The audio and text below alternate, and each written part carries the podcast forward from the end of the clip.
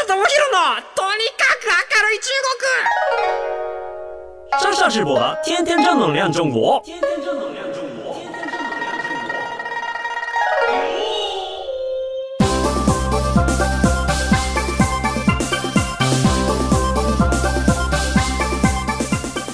女子们、女士们、大家好，我是上上直播。 皆さんこんにちは。中国ビリビリナンバーワン日本人インフルエンサー、コンテンツプロデューサーの山下智博です。日本放送ポッドキャストステーション山下智博のとにかく明るい中国。この番組は中国で結構有名な私があなたの知らない中国の面白トピックやそんなにどやれない豆知識を紹介していき日本と中国の架け橋ならぬローション的な役割を果たしていきます。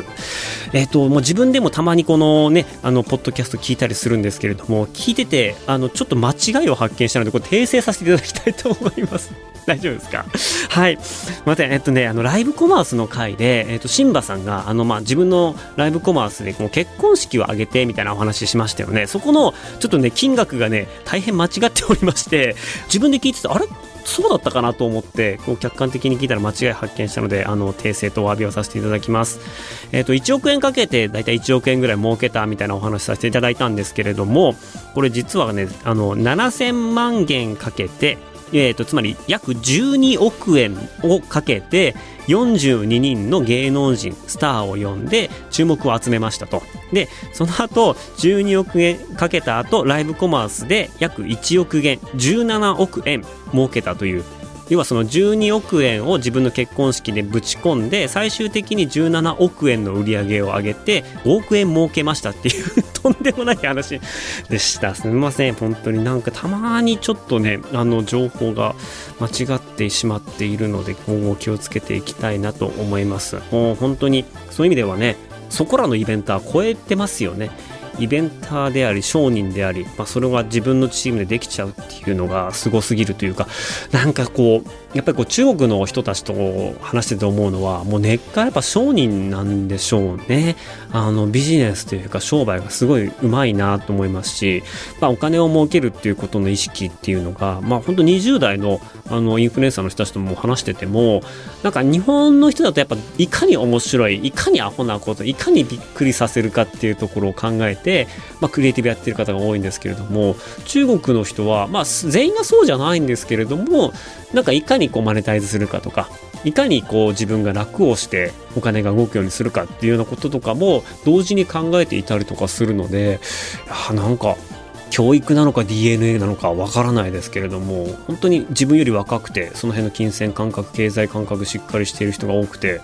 ああ国変わればこんなに変わるんだなっていうふうに思っていたもののまあそれのやっぱこう最高峰が、まあ、こうなるんだっていう 驚きですね。まあ、本当ファンカルチャーの時もお話ししましたけれども生放送の時の投げ銭っていうのはやっぱファンの好きっていう気持ち以外にもその人と知り合うための投資っていう側面もあるんですよね。なのでその有名になっていく人が、まあ、ゼロから知名度ゼロからどういうふうに有名になっていくかっていうと、まあ、面白いコンテンツを上げていくっていうのもあるんですけれどもある意味マハラジャ的に有名な女の子のライブでもたくさん見てるわけじゃないですか。そこにドカンと大金のメッセージをつぎ込んでうわなんかすげえ人現れたて言ってでそこで話題になる。でそこまでドカンと金払い人が集まって入ってくるとやっぱりそのライブしている側からするとお太客だとこの人と仲良くしておこうっていう気持ちが働いてそこで実際にあのオフラインで会えるところまでつながっていくんですよねもうやり方によっては。なので有名人の、まあ、たくさんお客さんがいる中で「俺金持ってるぞダーン!」って言って注目を集めてそこからビジネスを始めていくないしは自分でそこでそこの人見ていたファンをこうごっそり持っていくないしはそこの人たちとあの有名な人たちとコラボの機会を持ってどんどんどんどんその自分の立場を上げていくみたいなところで投げ銭を使うっていうこういう発想って日本あんまないじゃないですか。ね、あのなんか推しの人にお金あげて終わりってなんですけどもそれだけじゃない。そっからこうよじよじ登っていくんだっていうそういうのをやっぱ見るたびにわあなかなか日本にはない発想だなっていう完全にこういろいろ参考になるような事例がついてやまない中国なんですけれども、まあ、その中国の面白情報っていうのを、まあ、このポッドキャストでも紹介していますし僕はですね毎週水曜日に放送している「ブイコのバズっちゃいな」というテレビ朝日さんの番組でも中国の面白い動画を紹介したりしています。で、まあ、面白い動画を通じて中国の今を知ろうというコンセプトで約1年にかけてやってきた番組なんですけれども、まあ、前回ねこの番組にかける思いですとかどういう思いでこの番組に参加していたのかとか、えー、そういうお話をさせていただきました。でさらにこう夢はまずは全国放送で北海道地元北海道に錦を飾りたいんだっていう話をしたその先ですよ。はい。実はですね本日のテーマにつながってきます。テーマはこちらです。テレ朝バズっちゃいながリニューアルした話。そうなんですよ。このテレビ朝日の V このバズっちゃいながですね10月より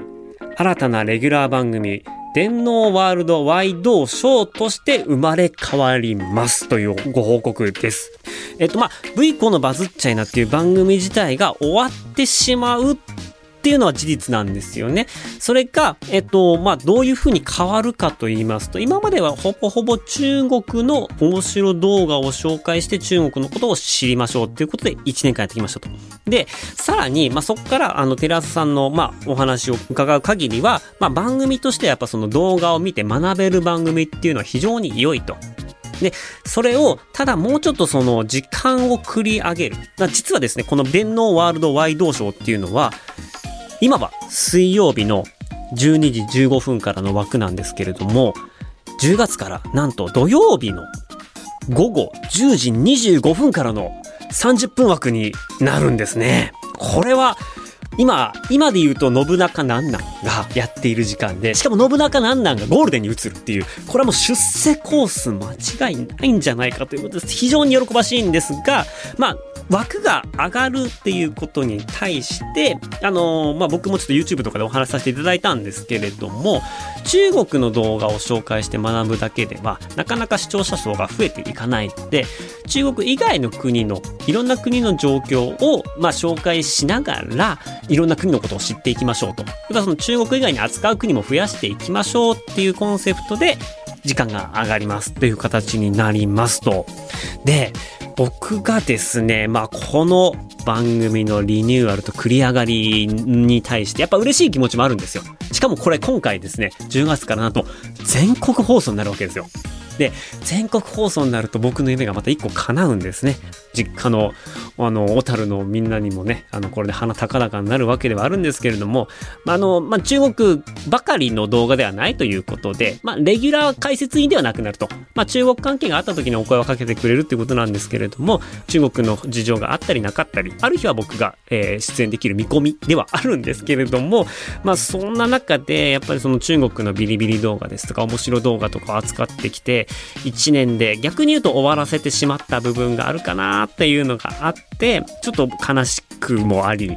なんかやっぱりやっていくのって難しいなともあり、応援してくれている皆さんに対しては申し訳ないなっていう気持ちもあるのが、えっ、ー、と、今の現状です。まあ、この1年をちょっと僕振り返りながら、これから、まあ、やっていきたいことですとか、まあ、何のためにこんなに頑張ってるかっていうお話をちょっとさせていただければなと思っています。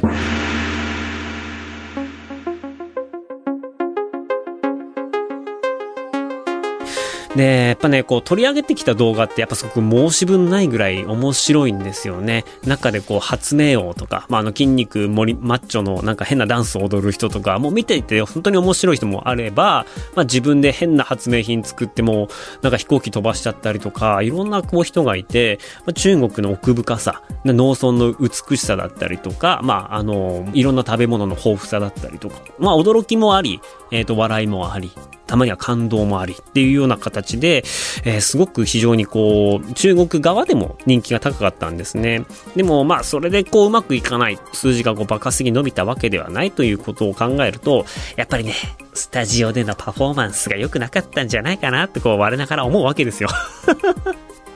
あの、一回ね、あの、現地のプロデューサーさんたちと、あの、数字どうなってるんですかって話した時に、いや、動画流してる時はいいんですよ。ただちょっとやっぱ、あの、スタジオ帰ってきた時にちょっと下がるんですよね、みたいな。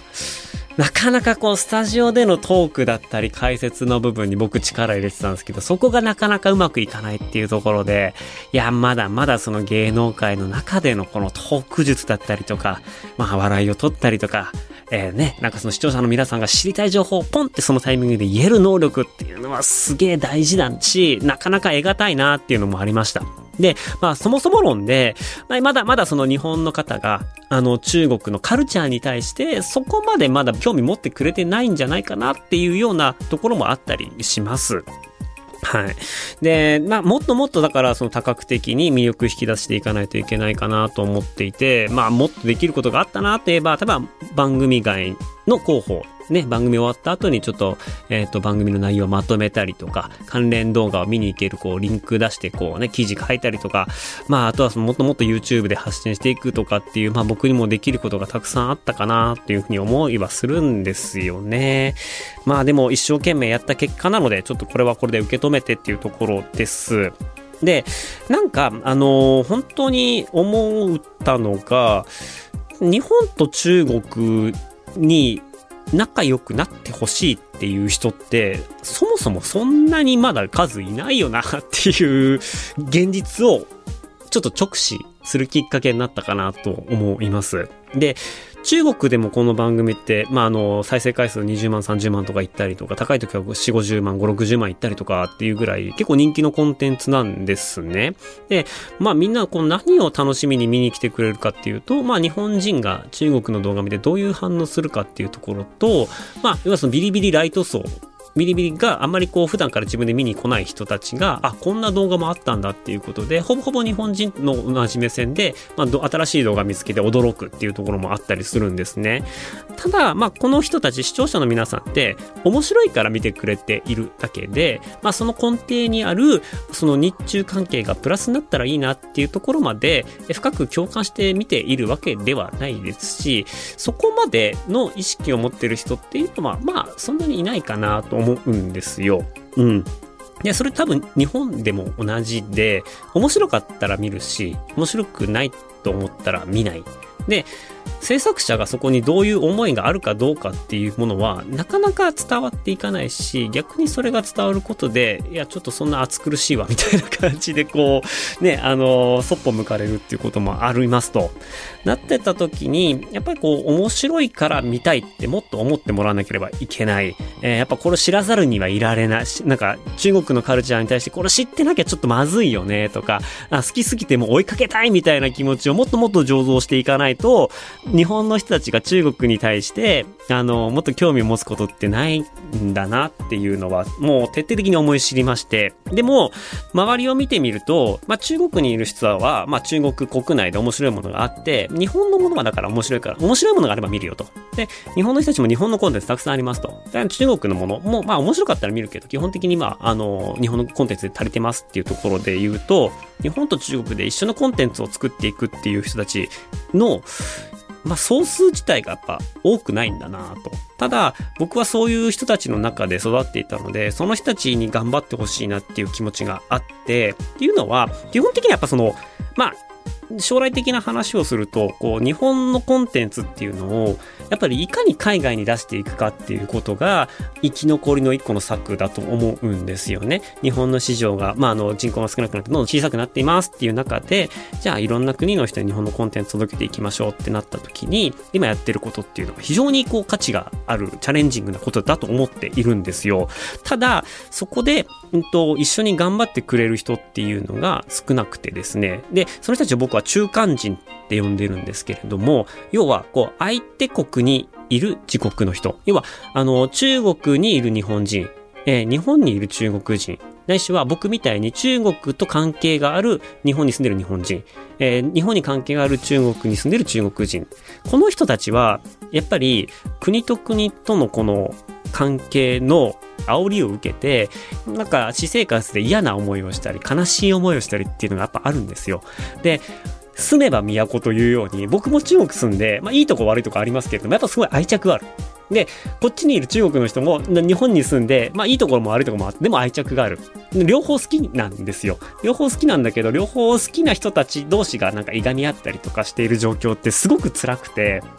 で、ここになんとかするために文化の力で、こう、こじ開けられないかっていうところで、あの、すごく僕らは一致団結してと言いますか、頑張ってきているんですよね。だからこういう人たちがどんどん増えて、相対的なファンが増えなくても、こういう熱い思いを持ってた人たちが今までバラバラだったのを今こうギュッと集めて、で、そこから日本対中国、中国対日本っていうところで一個、あの、ビジネス、コンテンツのビジネスが一個生まれれば、で、そこで大きなお金が動いて、実際にこう、日本から中国にいくシンデレラストーリーといいますか、そういうものがこう作れたら、まあガラッと、えっ、ー、と、雰囲気変わると思いますし、逆にこの日本と中国っていう関係性の中でできれば、多分それって今後それを応用して日本からインドとか日本からインドネシアとかっていう風にこう結構拡散していく可能性ってすごい高いと思っていて何回かこのお話もさせてもらってると思うんですけれどもなんかそういうようなあの外国でうまくいく実例みたいなものを作るためにねそういう人たちともう話しながら一生懸命やってるってところがあるので、まあ、今回自分が力足らずだったなっていうところも含めてまあちょっとやっぱ申し訳ねえなっていうところもあるっていうのが、まあ実情ですね。なんかそういうふうに、まあ若い人、えっ、ー、と本当に留学生、留学、日本が好きで留学してきた人たちが、中国と日本で何かやりたいってなった時に、まあ、そのお手本になれるように、彼らを勇気づけたいなと思って、で、その結果市場がどんどん広がっていけばいいなっていうのがあったので、まあちょっとこれはこれで受け止めつつ、まあ次の企画もね、僕出演するチャンスもありますし、まだまだその、えっ、ー、と、日本と中国の間で、まだ表にはできないんですけれども、いくつかそのバイリンガルの人を有名にしていくオーディション企画っていうのが、えっ、ー、と、いろんなところでこう話立ち上がってきたりとか、新しい時代のヒーローっていうのが、ようやく僕のこういう地道な活動の成果もあってかなくてかよくわかんないですけれども、そういうような動きもあったりする中で、なんかできることってどんどん増えていきますし、あの、もっともっと希望が、えっ、ー、と、持てるんじゃないかなと思っています。先日、ホリエモンさんとお話しさせていただいた時なんかには、やっぱこう、ね、中国で中国のカルチャーをこう、どうやって広げていこうかっていうのは、やっぱコンテンツが大事ですと。ね、中国ドラマっていうのも最近ものすごく流行っていますし、あの、中国のポップミュージックなんかもすごい面白いですし、すごい、あの、いい曲増えてきていますし、あとはもう中華グルメ。最近本当に日本で中華料理食べるのが大好きなんですけれども、なかなかこう、最近やっぱね、中国の人たちが帰れないからどうかがわかんないですけれども、新しい店ボコボコ出来上がってるんですよ、池袋に。で、そういうの食べながら、いや、これ美味しいよねっていう、こうあんまりこう、中国のご飯食べたことない日本人の人たちとか紹介するとみんなこう喜んでくれたりするので、まあグルメ、ハイテクとか、まあカルチャーの部分で中国のポジティブなニュースを引き続き発信していこうと思います。思います。なかなかそのね、あの、ブームになるまで時間はかかりますし、僕の周りのなんか同じ気持ちを持った中間人のみんなが新しいメディアを立ち上げては数字が出なくて、廃止に追いやられるっていうような厳しい時期ではありますが、なんかそういう人たちをね、またこの番組にも読みながら、こう、ね、お互い励まし合いながら頑張っていきたいなと思っています。またですね、あの、実はいくつか僕が関わっている、あの、まオーディションだったりとか、日中越境のプロジェクトなんかも、あの、進んでいますので、これはまた情報が解禁できるタイミングで皆さんに告知していきたいなと思います。プラスですね、あのこの番組ではですね、皆さんのメッセージもお待ちしております。番組への感想中国に関する取り上げてほしいテーマなどですね。メールアドレスは明るい at all night nippon .com 明るい at all night nippon .com、えー、ローマ字 AKARUI at all night nippon .com までお願いいたします。えー、そして次回は、え、初めてゲストをお迎えいたします。えっ、ー、と、僕が共同代表やっています株式会社ぬるぬるの CEO、分部祐介さんをお迎えしてお話ししていきます。もうね、分部さんは、もうなんていうか、僕もよくキャラ濃いって言われるんですけれども、僕以上に濃い人なんじゃないかなと。もう中国歴長いんですけど、非常に破天荒な生き様を、えー、されているので、いろんなお話を伺いしていきながら、実はですね、あの、ぬるぬるの CEO と言いつつ、弁護士でもあるという、なんかもうわけのわからないスペック持ってるんでそのあたり、えーとまあ、皆さんにお伝えしていきたいと思います。ここまでのお相手は山下智博でした。それでは皆さんシャツジェンバイバイ。